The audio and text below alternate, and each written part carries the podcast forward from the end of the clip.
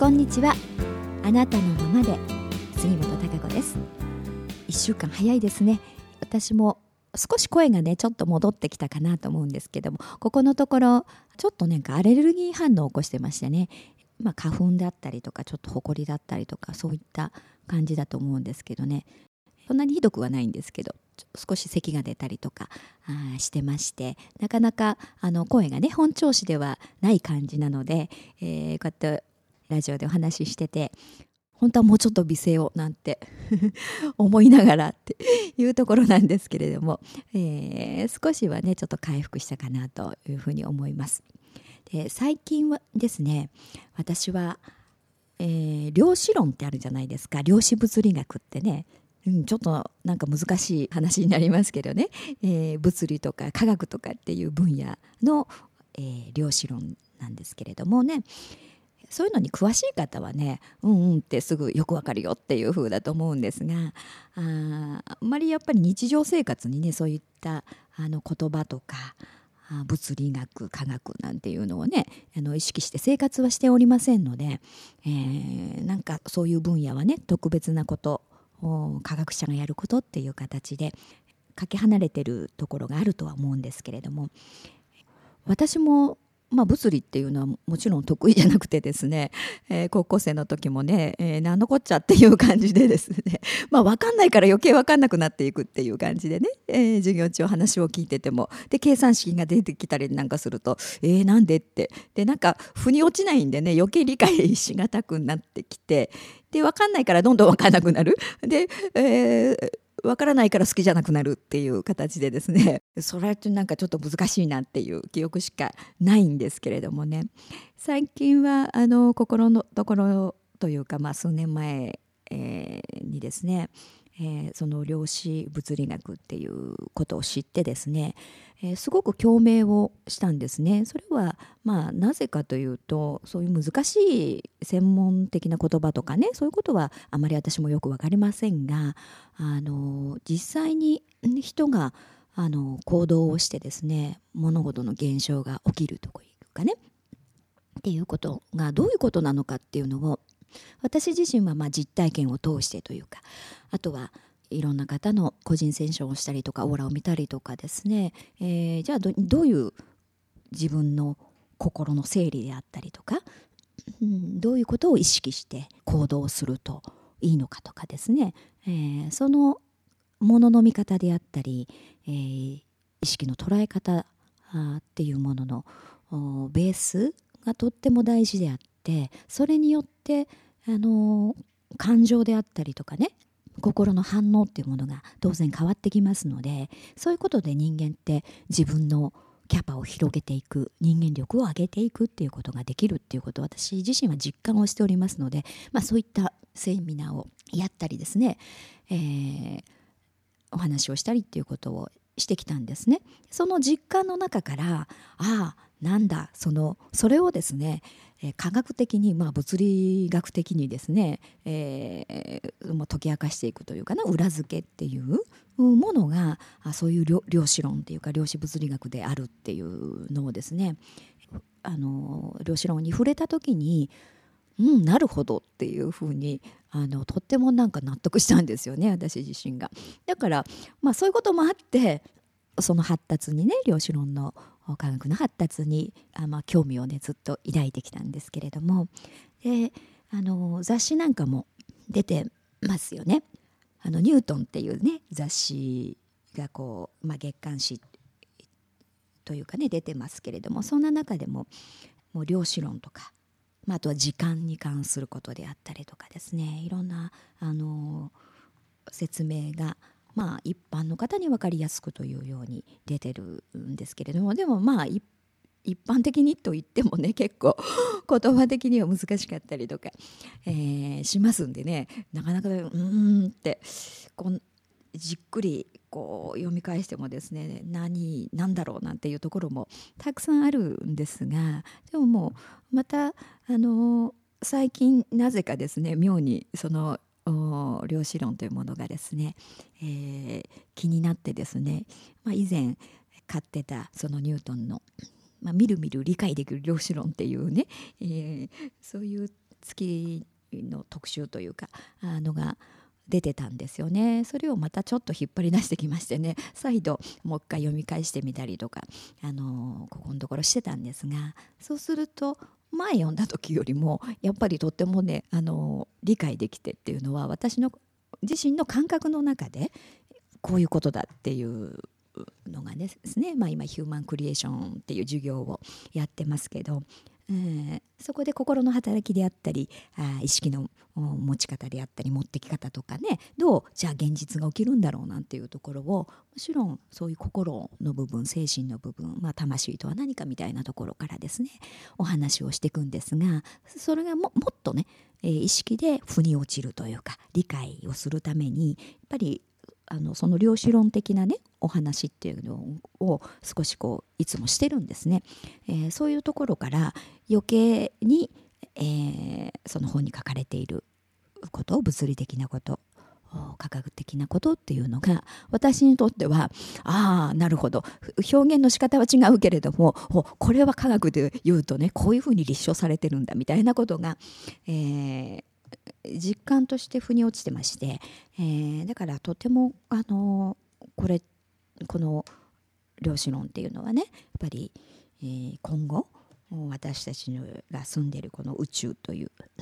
この世界がねどういうものなのかっていうのを解き明かしていくあのまさにそういう科学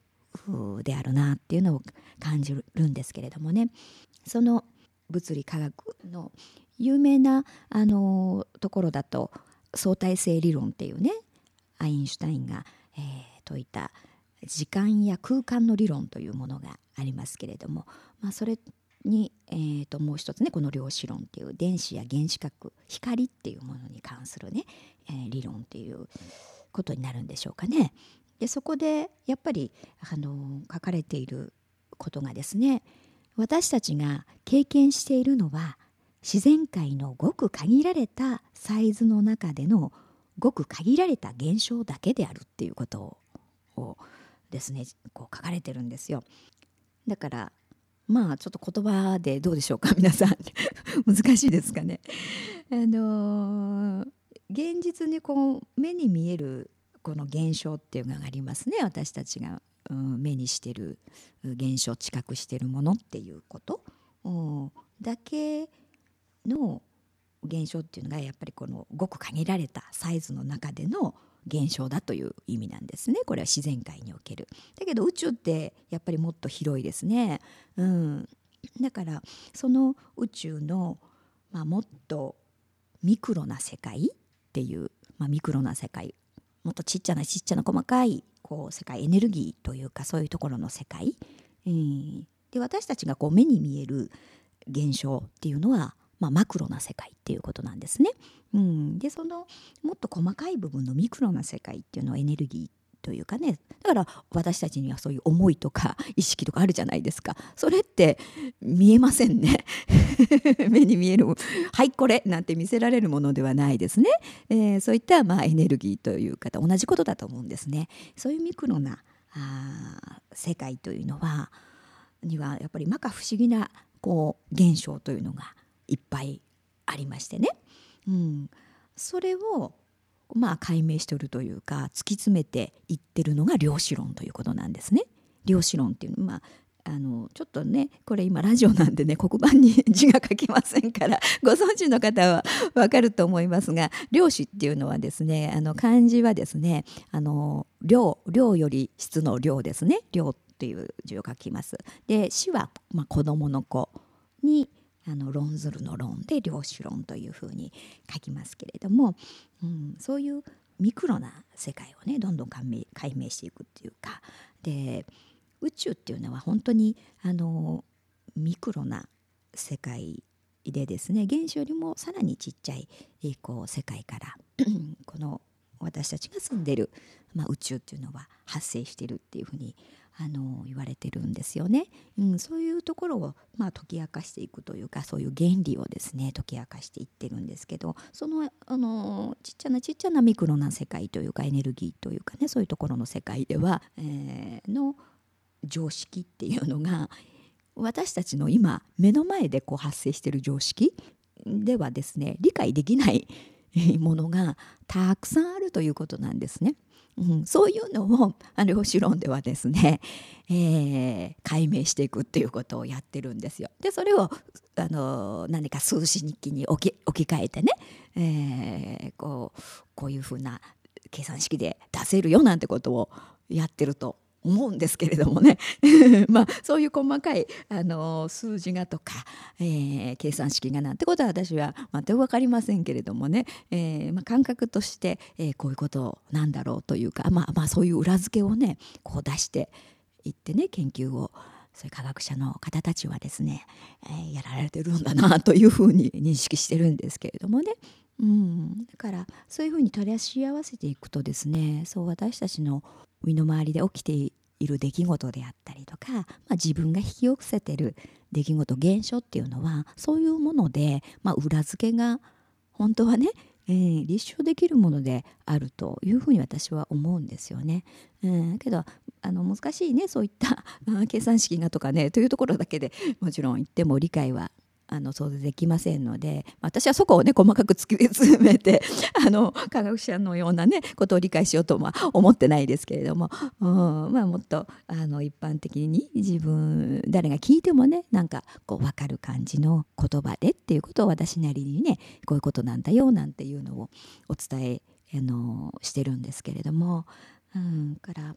そういうことがですね、えーまあ、現代の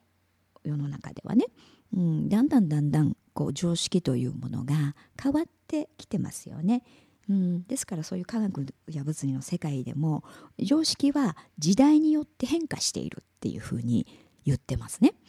うん、だからあのやっぱり例えば100年も前とか、うん、であれば、うん、そこで、まあ、人間の頭でですね理解できること、うん、こういう裏付けが取れてねこうだなんていうことがまあ普通の常識であるとか、まあ、あと目で見て、えー、視覚で、えー、理解できること知覚できることっていうものが、えー、それがまあ常識として捉えられてきていると思いますけどもこういったまあ科学の解明発達によってですね、えー、実はもっとですね、うん、その目で見えるっていうマクロな部分ではないところではもっといや違う、うん、原理があるとかですね、えー、私たちが考えているような常識以外のものがたくさんあるんですよなんていうことが今実際にはもう本当に数多くあの証明をされてきてましてね。だから時間の概念であったりとかこの辺もやっぱり普通の常識で考えようと思うと、うん、あのえ っていうその理解できないっていうふうに当然なるんですね。うん、でもやっぱり宇宙っていうのは そのまだまだ、えー、未知の部分っていうか私たちがあの通常持ってる常識に以外の部分でもっと真実があり、うん、いろんな法則がありっていうことで成り立ってますよね。だからあの私たちのそういった肉体以外の思いとかそういう心の働きであるとか意識っていう部分、うん、それがやっぱり人間っていうのは一番、あの自分の現実を引き起こしてますよね。それだからいろんな物事 が変化していったり自分のやりたいことをできるようになったりとかっていうところですからそういったもちろん意識がね働かなければ 何もことは起きないわけですから一番重要な部分なんですよそういうミクロな言ってみればエネルギーの世界というものはですねだからその原理じゃないと物事の現象がなぜ起きるかなんていうのはやっぱり証明できないということなんですよね。うん、だから目に見えるだけの体の部分というか、うん、そこだけでのこうできるんだなんて、えー、言ってても、うん、実際のそういったミクロなエネルギー的なものの働きというかねどう作用するのかなんていう心の働き、えー、仕組みっていうこと、うん、そこがやっぱり私は一番大事で、えー、じゃあどういうやり方したらいいのかとかねどういうふうにあの精神をね、うん、が働くんだろうみたいなことがもうちょっと分かるとですね、うん、そういうことが腑に落ちるといろんなことがやりやすい、うん、自分をそういう行動に持っていきやすい、うん、だからこうなるんだこうできるんだっていう逆にね、えー、それもなんか自信になるといいますかね、うん、それが宇宙の法則なんだからできないはずがないっていうですね。何かそういう宇宙に見守られた安心感、うん、というものを人間はあの持つことができますしそれが私はやっぱり人間ってとっても必要なんだと思いますね。うん、何でしょう変なあまあ変なって言っちゃおかしいですがそういった安心感一体感というものがあることで、うん、きっとできるぞっていうそのそういう思いになれるっていうのかな、うん、そういうやっぱり思考に持っていくためにですね、まあ、こういった量子論っていうものも人間にとってはねとても大切なあ心のね、えー、働きを動かす一つの科学、うん、になっているしあのもっともっとそうなっていくんじゃないかと思いますね。うん、から、まあ、昔はほらいろいろね時代が変わるごとに、ね、そのどう理解しやすいかっていうものは変わってきますよね。うん、必要なものというかいろいろなツールが変わってきます。あだからあでしょうかね、うん、昔はじゃあその自分の心をね、えー、ポジティブに持っていくためとか幸せになるために、えー、例えば宗教があったりとかですねそういうのに支えられてっていう。まあもちろん今もねそういうことで支えられている方もいるかとは思いますけれども。またこうした科学っていうものがですね、えー、こう解明されていくことで人間の存在であったりとか、えー、そういった心をどう持っていくのか、うん、ポジティブにどうね、えー、捉えるのか自分の内のエネルギーをこうね、えー、湧き上がらせて本来の人間というもののね機能を働かせる、うん、ためにまあ必要なですね、えー、そういった科学というか、うん、っていうものにあのどんどんなっていくのかななんていうことを私は感じてるんですよね。だからそういった目で、えー、こういったものをですねまた量子論というものに触れてみますとですね、うん、いろいろな発見があったり逆に確認になったりっていうところで、えー、私はとてもですねその興味を持ってますし、えー、自分としてですねあこういう表現をすれば、うん、もっと理解しやすいんだとかね、うん、あとは逆にですねあのその人間のそういう思考であったりとかね、えー、思いのエネルギーであったりこうどう持っていけばみたいな、うん、あのところがですねあこういうふうに働いてるからあきっと科学ではこうなんじゃないかななんて、うん、逆になんかねこうなんでしょうそういった量子学に対してきっとこうなってるぞなんて 私自身の予測ですか？そんなものがついたりですね、うん、して、えー、自分の中では楽しんでるんですけれどもね、うん、だから、まあ、そういった何でしょう物理学科学量子論のね、えー、ことを携わってる科学者の方と案外話がこうできたりとか するのかななんて 思ったりはあのしてるんですけれどもね。本当に今はあのもっともっと細かいこと宇宙を解き明かすという意味でですねすごく大切な、えー、そういったあの分野の科学が、えー、発達してきているっていう、う、ことがね本当に私たち普通に生活してる人間にとってはね全く関係ないっていうことではなくって、うん、あのそういうのがねやっぱり人間のそういったあの心というかな、うん、精神にとってもやっぱり重要なね部分、うん、になっていくっていう、うん、ことはあのすごく、うん、何でしょうか。あの夢に満ちたことというのかな、うん、なんだそういうふうになあことができるんだみたいなね、うん。まあ、そういうことがまあ、21世紀のもちろん常識っていうことにどんどん変わっていくんだと思いますし、えー、常に変化してますよねそういったことっていうのは時代に応じて、まあ、変化してってどんどんどんどん真実とは何かっていう真理とは何かっていうところがあにど、あのー、進んでいけばね、うん、すごくいいなというふうに思ってますから、あのー、